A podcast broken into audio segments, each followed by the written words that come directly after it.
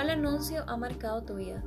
Yo recuerdo claramente uno que estuvo muchísimo tiempo en mi mente y fue uno de Coca-Cola. Considero que tengo la mente muy infantil, la verdad. Pero siempre que compro una de estas máquinas de Coca-Cola, recuerdo aquella fantasía que nos dieron en un anuncio donde una moneda pasaba por un sinfín de travesías antes de llegar a una fiesta donde celebraban que había llegado y dejan finalmente caer la Coca-Cola. En mi mente de niña era emocionante ir a estas máquinas por el sentimiento de que eso realmente estuviera pasando del otro lado. Y tengo que admitir que todavía lo recuerdo con mucho cariño.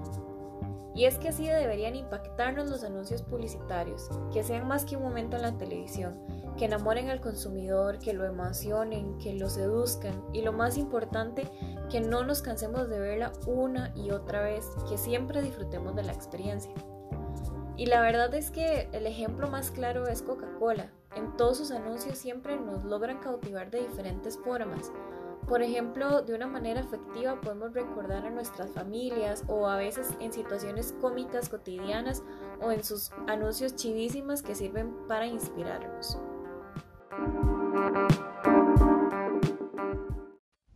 Ahora, ¿cómo logra Coca-Cola esto? Y pienso que puede utilizar los tres métodos teóricos, donde el primero consta en la jerarquía de efectos, donde se aclaran los objetivos de la campaña de publicidad. El segundo consiste en la teoría de medios y fines, que nos ayudan a indicar el mensaje que conduzca al consumidor al estado final que se desea. Finalmente creo que es como manipularlo, ¿verdad? Y el tercero, finalmente, las imágenes visuales y verbales, donde se incluyen todas las decisiones que toma el creativo para poner en la parte visual del anuncio. Y es que un anuncio visual es lo primero que destaca, es lo primero que entra al consumidor. Y es muy importante que lo enfoquemos sabiamente, por ejemplo, algunos anunciantes utilizan el miedo para vender productos y eso está bien para las compañías de seguro, por ejemplo, pero hay que recordar fijar límites.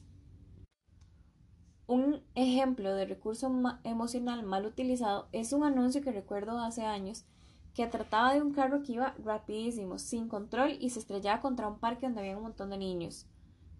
No recuerdo qué era lo que vendían, no recuerdo cuál era el mensaje, pero era tan impactante que solamente recuerdo esto.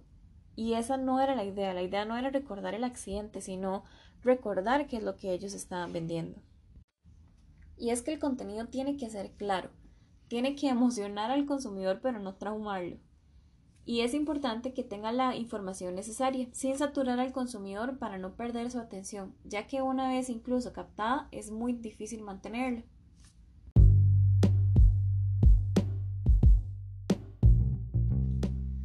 Además de toda la parte que hay que incluirle, por ejemplo, los colores, hemos visto que los colores significan mucho, cada uno tiene su significado. Por ejemplo, recuerdo que el naranja es un color muy importante cuando se trata de eh, objetos alimenticios, entender cuál música debe acompañar las imágenes y que todos los elementos se unan y tengan un sentido.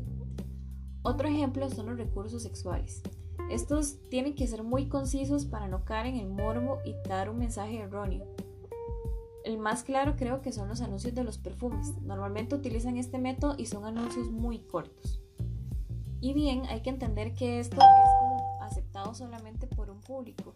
Hay información que es bien recibida, por ejemplo, en Estados Unidos, pero en un país tal vez como en la India, donde la mujer es un poco más... Eh, un poco más reservada, este podría dar o definitivamente sería un mensaje muy erróneo y una forma muy equivocada de llegar a ese público. Por lo que entender al consumidor, sus gustos, sus preferencias, tal como lo veíamos en el capítulo anterior, segmentar bien el mercado son aspectos fundamentales para que el anuncio sea exitoso y poder llegar realmente a lo que queremos, que es vender el producto y generar una experiencia positiva en el consumidor. you